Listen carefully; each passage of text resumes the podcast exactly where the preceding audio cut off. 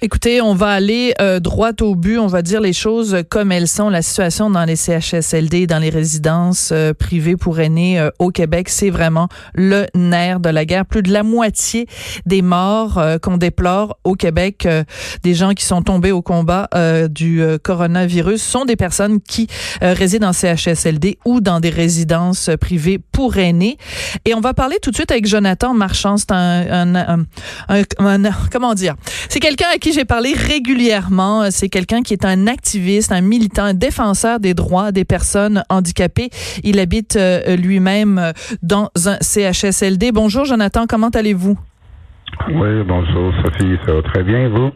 Ben moi ça va bien, mais euh, c'est plutôt euh, vous qui euh, qui m'inquiétez parce que vous écrivez régulièrement sur Facebook pour déplorer les conditions sanitaires dans les CHSLD, pour dénoncer également le manque d'informations du gouvernement.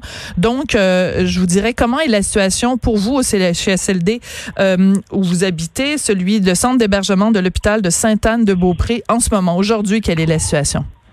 Euh, aujourd'hui, il n'y a pas d'éclosion, il n'y a pas d'infections qui ont été euh, rapportées, euh, ce qui est une bonne nouvelle.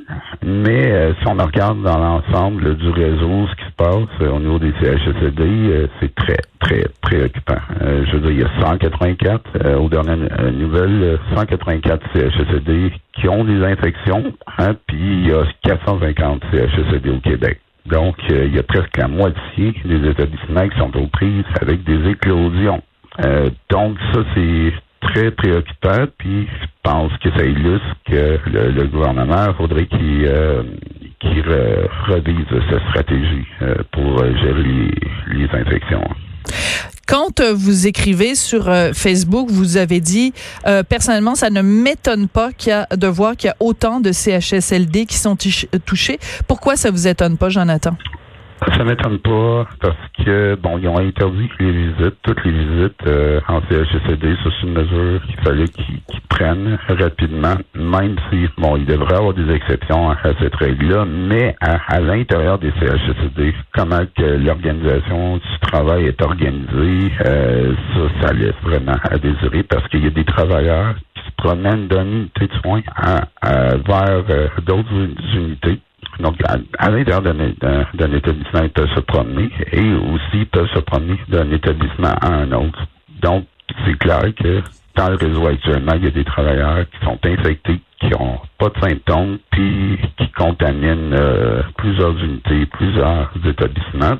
Et ça, ça n'a pas été euh, quelque chose qui a, été adressé par le gouvernement. Euh, ils ont l'air à avoir ignoré ce, facteur-là. Puis là, on, on se ramasse aujourd'hui avec euh, presque la moitié des CHSLD qui sont infectés. Mm-hmm. puis on est très tôt là dans dans la dans la pandémie. ça, ça va durer pendant encore plusieurs mois.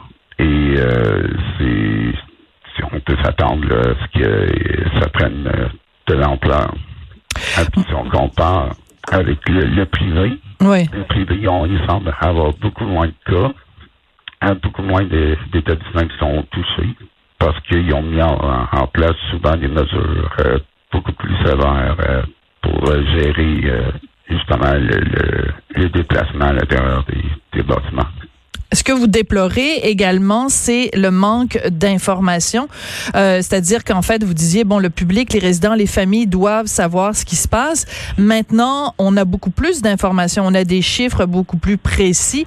Est-ce que ça, ça vous rassure d'une certaine façon? Le fait que le gouvernement n'est plus dans le flou, là, on donne des chiffres précis, 184 CHSLD sur 450, etc.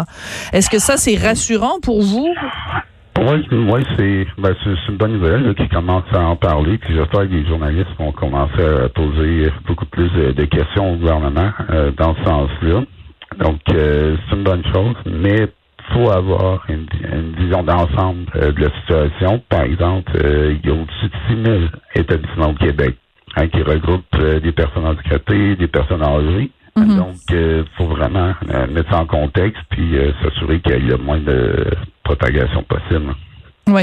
Euh, Jonathan, on s'est parlé à plusieurs reprises, vous et moi, au cours euh, des, des, années, et vous avez toujours euh, euh déploré les, les conditions dans les CHSLD.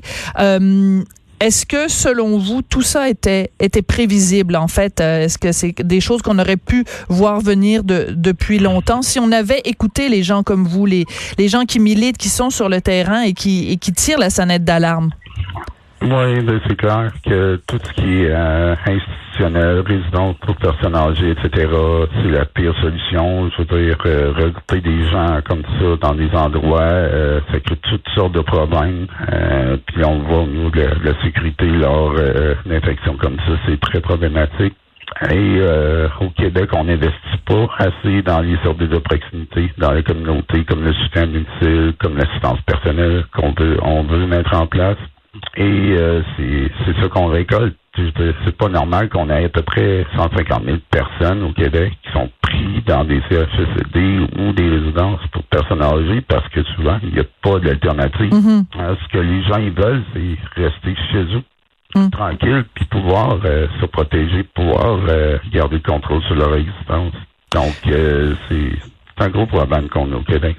Jonathan, pour les gens qui vous connaissent pas, pouvez-vous nous dire euh, euh, quel âge vous avez, euh, quel problème physique vous avez, quel est votre handicap et ça fait combien de temps que vous vivez dans un CHSLD? Ben, moi, c'est ça. Ça fait une dizaine d'années que, je suis à l'hôpital ou dans un CHSLD. Moi, je suis atteint de dystrophie musculaire. ça fait en sorte que j'ai besoin d'un appareil respiratoire pour respirer j'ai besoin d'assistance 24 heures sur 24. Euh, j'ai une conjointe. Euh, j'aimerais ça pouvoir travailler, pouvoir contribuer à la société comme tout le monde. Mais c'est ça, il n'y a pas de solution pour que des personnes euh, qui ont des besoins importants comme moi puissent vivre chez, chez, eux au Québec. C'est une des choses qu'on peut changer, démontrer qu'il y a une autre façon de faire les choses, qu'on peut permettre à tous les Québécois de vivre chez eux de garder le contrôle sur leur existence, puis d'arrêter d'être euh, vulnérables. Hmm. C'est le système qui nous rend euh, vulnérables. On parle beaucoup euh, du fait que évidemment les visites sont, sont interdites. votre conjointe, est-ce que vous pouvez la voir ou les visites pour elle aussi sont interdites? C'est tout interdit. Il n'y a aucune exception. même des travailleurs de l'extérieur qui sont engagés par des familles, par exemple par des agences, ne peuvent même pas venir pour porter assistance. Euh, c'est complètement euh, ridicule. Je dirais, il devrait avoir certaines exceptions pour euh, certaines personnes, mais actuellement, c'est impossible.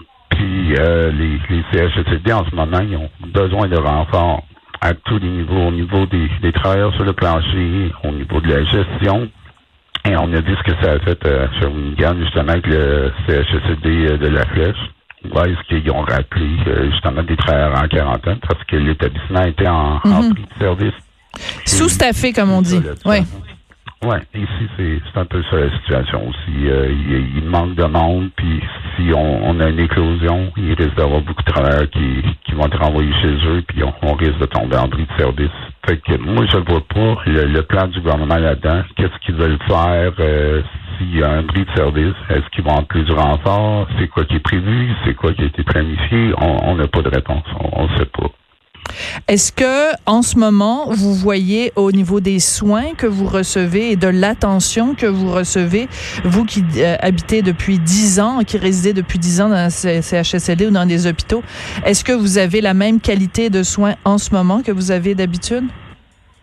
Oui, c'est la même chose que d'habitude, mais moi, en tout cas, ma situation personnelle, j'ai besoin vraiment euh, d'une assistance qui est euh, plus euh, spécifique, puis c'est extrêmement difficile de l'avoir. Je l'ai jamais vu en fait. Euh, souvent, ils ont mis ma vie en danger avec leur façon de fonctionner. Puis justement, là, si CHSCT tombe en éclosion, il y a des gros risques d'avoir des bris de service, puis ça, ça, ça menace ma vie, puis la vie de plusieurs autres personnes handicapées qui soient euh, en CHSLD ou même à domicile. Hmm. Parce qu'à domicile aussi, il y a des enjeux. Hein.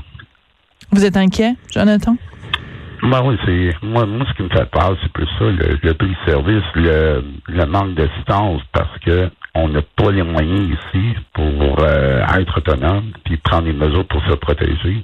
Hein, j'ai aucun contrôle sur l'environnement, euh, aucun contrôle sur le personnel. Puis c'est le gouvernement qui dit ben là, ça va bien aller, on va bien s'occuper de toi. Ben là, désolé, on est dans une situation de crise. Fait que j'aimerais savoir les outils pour pouvoir me protéger moi-même, comme tout le monde.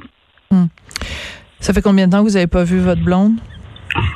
Ben là, ça va faire euh, deux semaines. Ouais, ça fait un, bon bout de temps.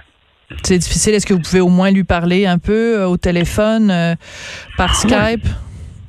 Oh oui, on se parle régulièrement, mais c'est sûr que c'est difficile pour moi, mais il y en a pour qui c'est encore pire. Je veux dire, il y a des personnes âgées, par exemple, qui ont besoin de leurs proches aidants mhm. pour euh, des services essentiels. Puis, je veux dire, euh, si on ne fournit pas ces services-là, ces gens-là sont, sont euh, à risque de, de décéder même. Absolument. Mais le gouvernement, il n'en fait pas compte. Là. Mais en même temps, on dit aussi beaucoup à quel point euh, pour euh, quand on est euh, euh dans un CHSLD, quand on est dans une résidence, à quel point ne serait-ce que le soutien psychologique euh, peut faire toute une différence. Donc déjà, vous êtes vulnérable, Jonathan, et tous les gens qui sont dans la même situation que vous dans les CHSLD, vous êtes vulnérable. Mais ce soutien, ce petit supplément d'âme, de tendresse et de, et de bienveillance, si vous l'avez pas, ça vous rend aussi encore plus vulnérables. Oui, c'est sûr que c'est quelque chose qui est important, mais je dois l'accent pour l'instant, ça devrait être vraiment mis euh, sur euh, la survie. Hein, je veux dire, pour éviter justement les infections, euh, puis mettre en place un système qui, qui va minimiser les dommages, mais actuellement, c'est pas le cas. C'est ça que je trouve important, qui, qui euh, dans la presse, c'est que euh, on peut faire mieux avec notre façon de fonctionner puis éviter des dommages.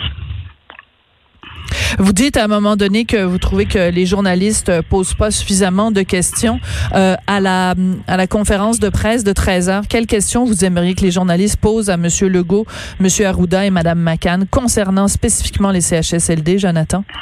Ben, moi, j'aimerais savoir euh, qu'est-ce qu'il y a, euh, parce que là, le, le, santé publique, ils font des enquêtes. Hein, chaque fois qu'il y a des cas, mhm. ils essaient de déterminer d'où ça provient, etc. J'aimerais ça savoir, les 184 CHSD, ils ont été infectés par qui? Hein? C'est-tu des travailleurs? C'est-tu des proches aidants? Et y a-t-il des travailleurs qui se sont promenés dans plusieurs établissements qui ont contaminé euh, plusieurs endroits comme ça?